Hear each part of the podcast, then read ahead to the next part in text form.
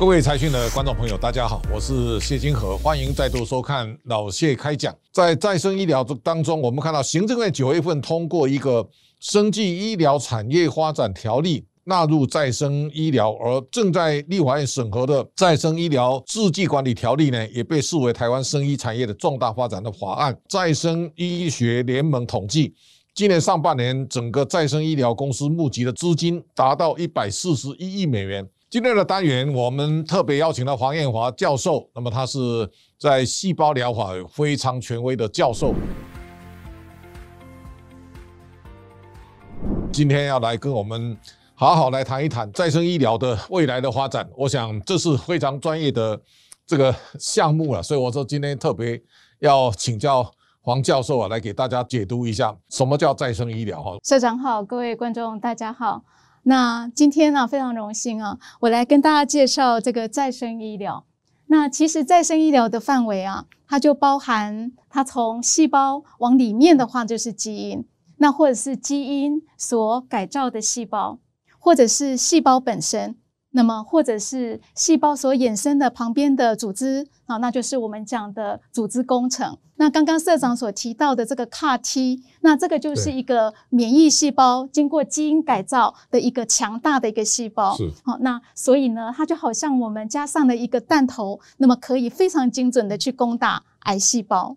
那所以在这个市场上面呢，有非常大的一个希望哈，那所以资金挹注就非常的多。那第三个部分的话呢，就是细胞加上组织工程了哈，像我们所熟知道的细胞成片，或者是我们植牙的时候的敷料哈，那个填充物哦，那或者是组织工程再加上细胞，我们叫做复合式医材。所以其实整体来讲，再生医疗。它就是我们科学家在实验室里头去模仿我们人体的一个结构，所以包括它的这个修复、好重建、好或者是取代、好那或者是改变它的代谢，或是免疫调控，这整体来讲都叫做是再生医疗。好，现在就是说，生技医疗产业促进发展条例通过了哦，那很多人都把这个法案也当成一个国内在发展生技医疗产业里面重大的转变哈，那。这个法案通过之后，未来产业带来什么样的冲击跟影响？这个法案通过的话呢，对于整个我们的这个研发所相对的这个制裁权，在产业应用上面就有很大的一个放松。那特别的话呢，像在学界能够跨足到产业界，好，那在我们所看到的这个呃税务的部分，那以及呢我们被规范的那个部分，好，都可以有一个大的放宽。我先来呃看。跟大家分享哈，你看我们在二零二零的时候，那时候 Q 三我记得很清楚，但那时候呢，全球的募资到第三季已经到了一百五十九亿。那所以那那一年的这个再生医学的这个联盟的报告说，那今年是有史以来最棒的一年了。所以他觉得再生医疗在二零二零的时候已经是非常非常的好。可是你看我们到二零二一的第二季。单单是第二季，我们就到达了一百四十一亿。对，是第二季嘛？对，是第二季哈。所以如果你用同期来比较，你可以看到它的陡坡是上升的，而且它最大的陡坡是在基因治疗跟细胞治疗。那这个结果呢，其实从这边呢，呃，就可以看到很明确的一个现象。你看，这是全球三大医疗相关指数的一个报酬率哈。那其中相关于基因免疫跟医疗指数，哈，橘色这条线，你看到它的陡坡事实上是上升非常的快。那事实上它包含三次，一七年之前其实三条线是没有分开的，一直到二零一七才开始做一些拉开。为什么？因为二零一七年美国 FDA 它通过了 CAR-T CD 十九的两个药的药证啊。也就是免疫细胞能够作为一个药证。二零一八年呢，这个欧洲欧盟市场正式通过 CAR-T 哈，同步在欧洲上市。可是即使它上市，你可以看到它拉开的距离呢，并没有陡坡上升。到哪里呢？那就是我们现在哦戴口罩不能吃饭不能相聚的，就是 COVID-19 的全球疫情。为什么这个地方幅度能够拉大呢？因为呢，COVID-19 它最大的感染的。族群，那就是老人化的族群，所以属于老化的市场，也就是再生医学它能够呃蓬勃发展的一个市场。随着这个疫情攀升，你可以看到陡坡急剧的上升，然后才有到二零二一的这个疫苗的这个市场上来。所以整个再生医学呃全球免疫基因的话，事实上就是三个波峰哦的一个启动。这次在疫情当中有非常多的疫苗，对的，这个疫苗有不同的形态嘛，哈，mRNA 啊，这个是现在看起来像莫多纳是用这个是吧？是。好，那这个就是说在这个疫情当中，也让让大家见识到这个一个未来的发展的方向。嗯嗯。这一次再生医疗的或细胞医疗的发展里面，给未来世界带来什么样的一个突破的机会？我们来看哦，就是我们从小到大生病。我们就会呃有不同的药物哈来做治疗，那这个是在我们医疗上面非常精进的一个面向。那但是这些药物呢，我们对于健康人哈或是年轻人，那我们的免疫系统或者是我们组织的系统对它反应都是良好的。可是老人家呢，他的细胞比较衰老，免疫系统呢也比较虚弱，所以他对传统的这个疫苗啊跟药物啊，它的反应呢都会比较弱。那但是能够怎么做呢？这时候再生医疗它就扮演了非常好的一个呃治疗跟一个取代哈协助的一个角色。所以呃我刚刚讲说，比如说像免疫细胞的话哈，那所以在台湾呢现在就有这个特别是癌症啊。三个人当中有一位是癌症，那所以在免疫细胞的特管的部分，那就有呃不同的免疫细胞，包括像 T 细胞啦，对，那以及刚刚讲长盛的这个树突细胞啦，好，或者是这个呃激素所诱导的这个杀手细胞，好等等。好，这当中现在的大家也在关注，比方说刚刚我为什么讲蔡长海，就是说在未来再生医疗或者是干细胞的这种这个发展的。路上哦，台湾其实我看了很多生技公司，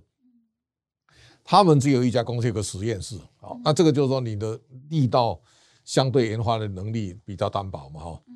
这个情况来讲，就是说台湾好像我们在生技产业里面，台湾的医院啊，在发展这种我们再生医疗里面，你如果没有医院的角色，看起来。会减弱很多了哈，是是，所以这个时候就是说，台湾因为中国医药大学或亚洲大学，然后医院它都有哦。那这个时候你结合你的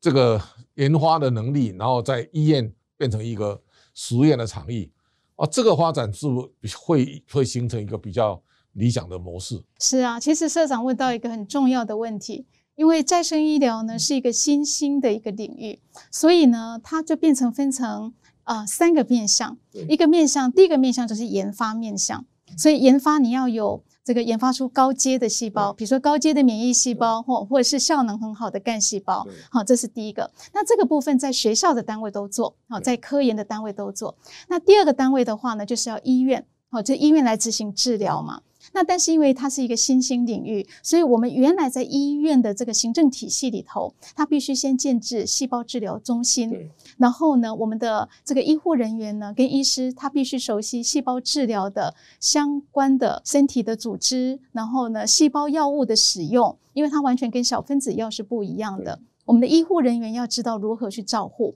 所以台湾在从呃临床试验是一个呃小单位哈，就比如说呃这个医院做临床试验，它可能收案十个二十个人，那到到推行特管办法，开始做民众付费的这个收费，所以开开始拓展的这个医院开始去重视对于不同于小分子药、细胞药物它如何进。好，那如何去确保它的安全跟有效？那我的医护人员如何去照护？那我的病人我是如何追踪？那这个都是一个学习的过程。那但是呢，因为细胞啊，它是有这个基因背景，所以事实上它是有区分的，就是西方人跟我们东方人的细胞的细胞治疗是不能混用的。它就分成三大块，第一大块就是北美，好，那第二大块就是欧盟。第三大块的话就是亚洲，对。那但是这三大块当中啊，又以亚洲的进步是最快，也就是它成长的速度是最快。那那这成长的速度就在于我们老化的人口越多，在未来的三十年，你看这个最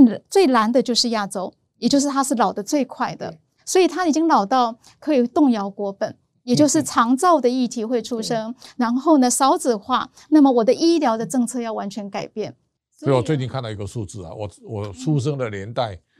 出台湾出生的人口是四十七万三千六百多，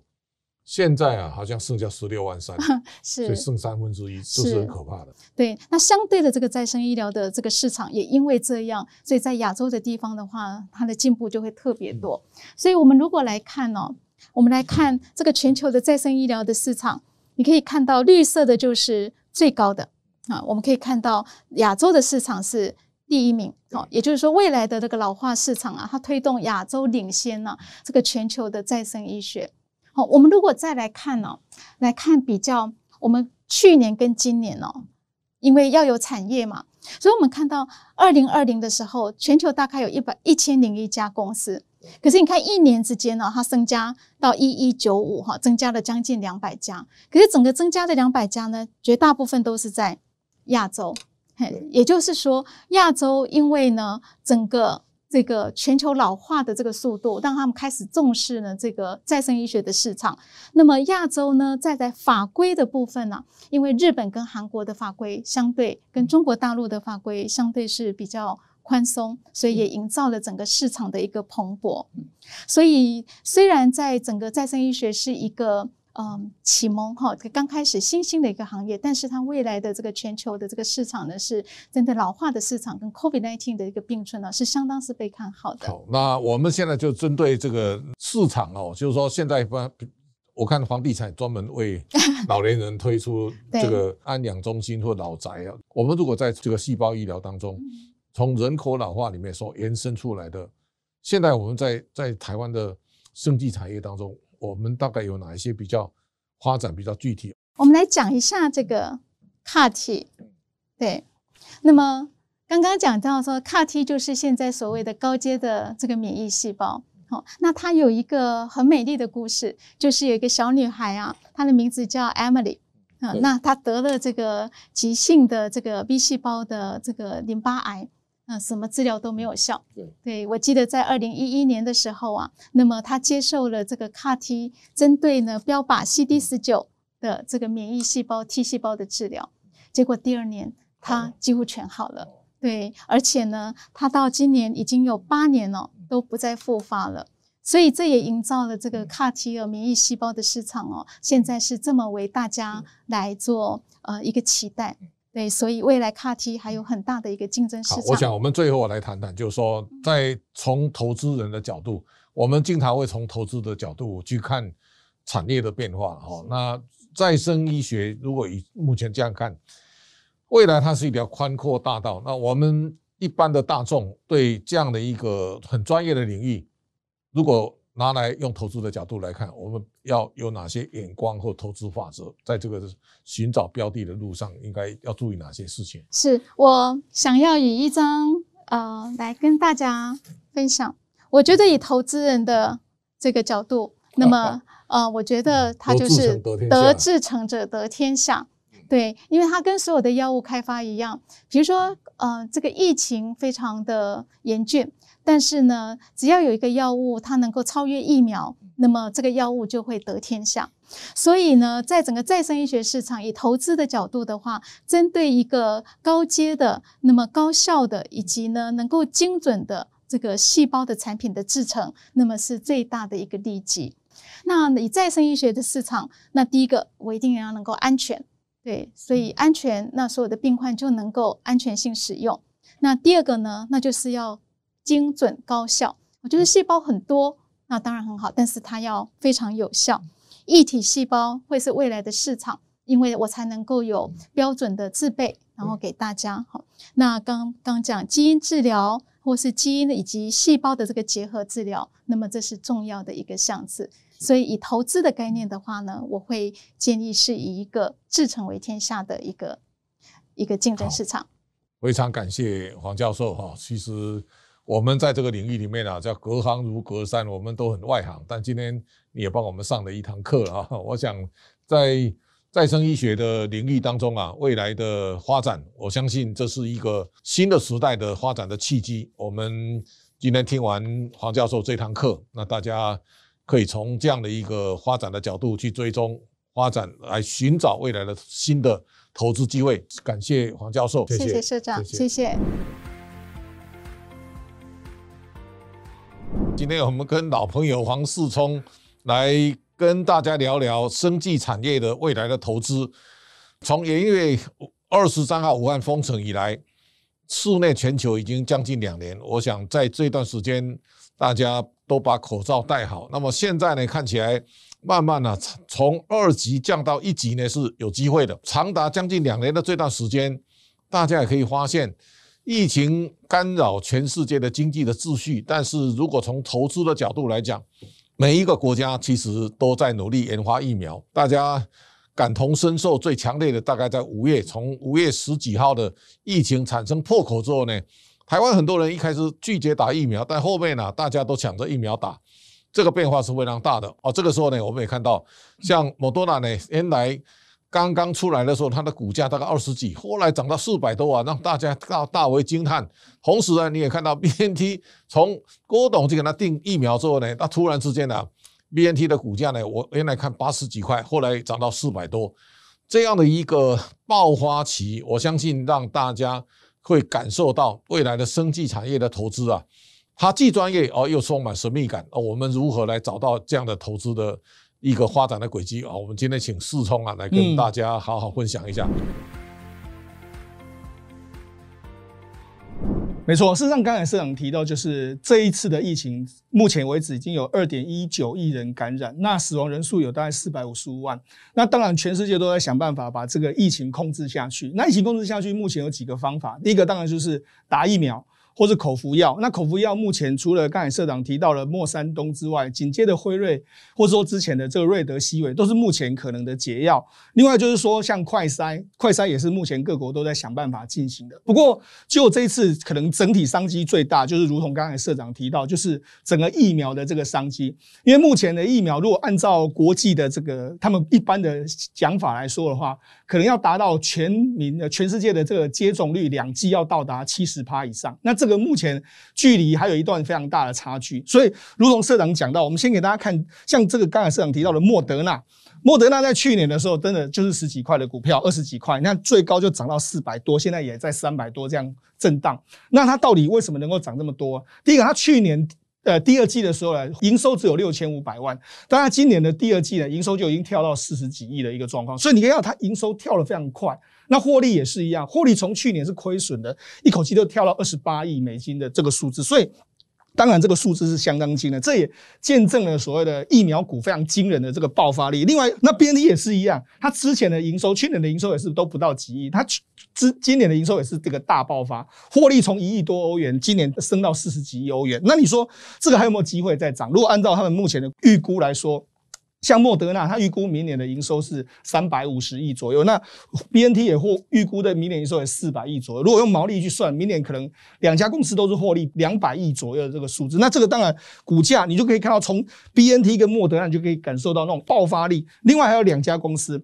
譬如说，我们讲到这个可能涨幅比较少的这个江生江辉瑞股数多了哈，比较没有那么敏感了。对对，它的贡献值没有那么大然后就是说像江生江生这个都都差很多。但是最近其实还有另外一家公司也是急起直追，那就是 Novavax。因为 Novavax 的这一款所谓蛋白质疫苗的这个，以目前坊间大家讲到，就是说它的这个所谓副作用最小，那它的这个三期临床实验的初步数据来说，保护力有九十几趴，其实不下于这个 mRNA 的这个这两家的这个疫苗，所以看起来话，Novavax 这个蛋白质疫苗可能也是下一个阶段大家可以留意的。所以这些所谓疫苗的商机还是持续在存在。那刚才社长就问到说，还有没有什么新的商机？除了这些所谓的疫苗之外，我觉得这一次有一个非常有意思的这个东西，大家。可能一定要好好的来研究看看，就是这个所所谓的这次莫德纳跟这个辉瑞他们或是 B N T 他们用的所谓的 m R N A 的这个疫苗，这个技术其实是未来可能大家除了在关注目前的疫苗之外，要注意的，因为这个 m R N A 的技术呢，未来可能可以用在包括目前已经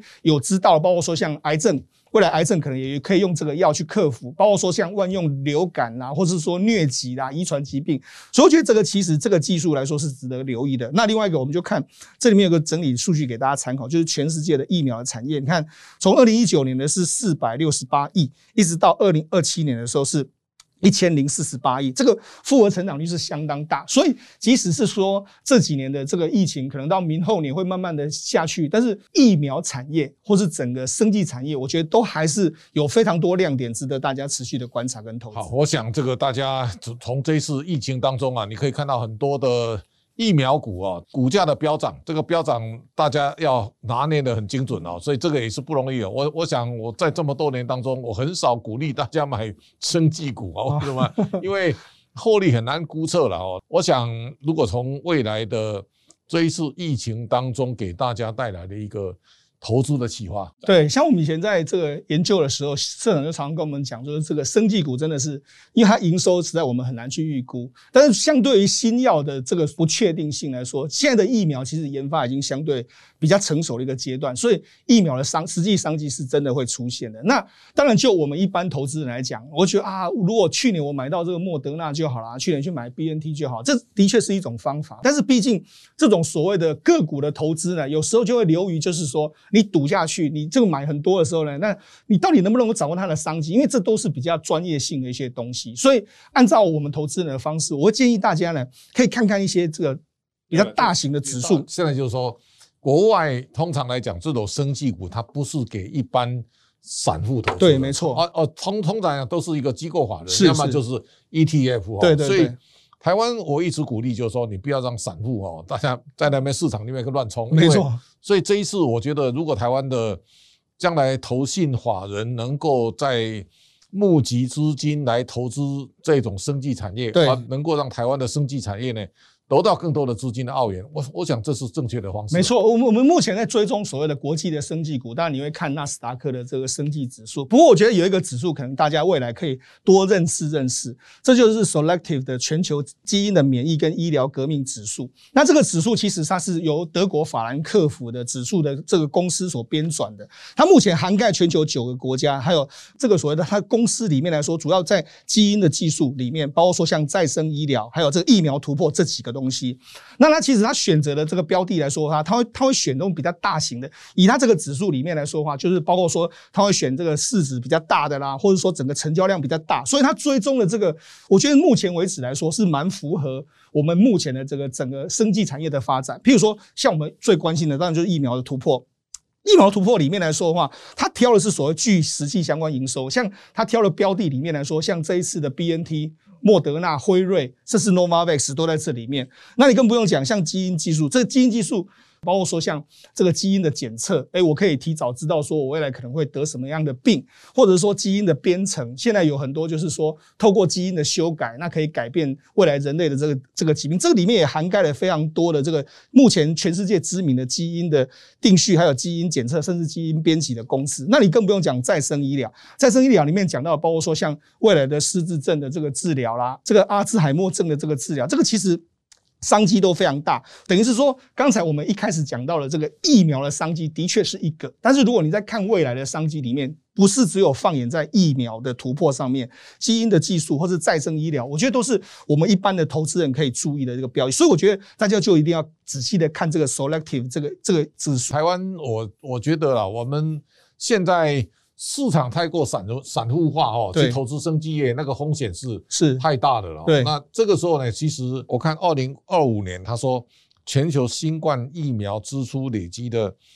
买疫苗的钱大概一千五百七十亿，没错没错，这个金额是非常庞大。是。这种现象，我们如果来分析，对，没错，实际上就是说，譬如说以这个所谓新冠的一面来讲的话，就有是疫苗跟这个解药两个就互为这个互补的这个状况，所以我们能够挑的就是说，像如果我们去单压个股的时候，你可能就会面临到这样的局面。那这时候我们要怎么做？所以才讲嘛，我们可以追踪这个所谓 selective 这个这个指数，因为它指数里面涵盖的非常多。那涵盖的非常多的时候，第一个可以分散我们的投资风险，再来就是说，只要这个趋势是对的，生技产业的趋势是对的时候了，因为它挑的都是比较具有这个。我们应该可以讲比较具有未来的发展性，譬如说像疫苗突破，它挑的都是一线的这个大厂；，譬如说像基因定序，它挑的都是一线的大厂；，它挑了再生医疗，也都是目前最厉害的公司。所以，我们来看哦，如果你用这个来追踪，用这个指数来追踪，包括说原本的 S M P 五百的这个制药指数，或是纳斯达克的这个生技指数，你看，从二零一七年我们开始设一个起跑点，跑到现在为止来说的话。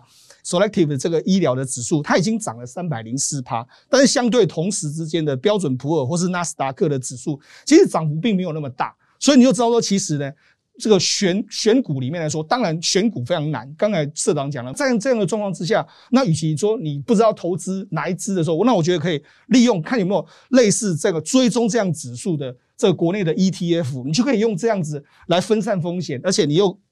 用这个这几年从二零一七年到现在的长线的来看的话，这几年的投资里面，你又有三百零四趴的这个获利，我觉得这是一个呃算是简单然后又明了的一个投资方式。那对于一般投资人来讲呢？我我们更关心就是国内有没有类似 selective selective 这个这样的一个选股的方向嘛？啊，我我觉得是这样的，就是说我们现在国内的这个，包括说我们的政府机关，或是说像我们的一些。这个主管单位都很鼓励大家多投资一些 ETF，包括之前发行了以台湾为标的的这个 ETF，或者说以全球为个标的的 ETF。那当然了，这个我们相关的这个单位当然也会发行相关目前这个追踪这个指数的。那目前有一档就是国泰的国泰基金，国内最大的管理公司之一，它从十一月一号开始募集。那这个基金叫做国泰基因免疫。与这个医疗革命的 ETF，那这个代号是这个零零八九八，那因为是十一月一号才开始募集啊，所以大家如果真的有兴趣啊，可以去持续追踪。那我想这一次在生技产业当中，这个投资啊，其实对一般散户来讲，它挑战更大。为什么？一般我们看到像五 G 这种硬体制造，我们一听就懂啊，那是 这个生技业这种啊更专业。那这种专业呢，我们。对于这样的一个 ETF 的投资，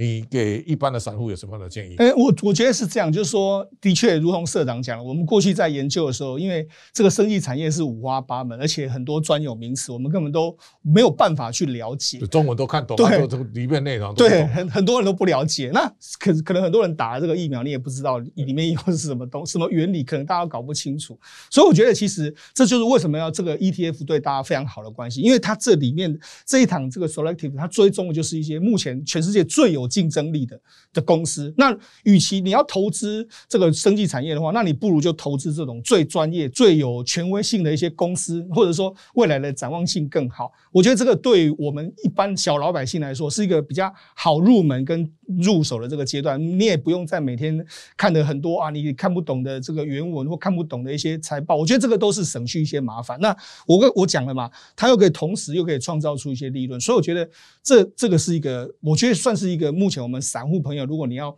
跨入所谓的国际的生计投资的时候，我觉得是一个非常好的一个入门砖好，我想今天谢谢四四聪哦。你要知道，就是说我们现在在投资的路上，其实每一个投资都很专业啊。这个专业，如果大家自己来哦，你可能会像抓虾一样，抓不到头绪了哦。那这个时候呢，有类似这样 selective 这样的一个个案，我我我相信这个是大家可以从这当中啊。找到一个投资的法门的一个比较好的捷径哦。那今天谢谢四聪，也谢谢大家的观赏。下周同一时间再请大家收看老谢开讲。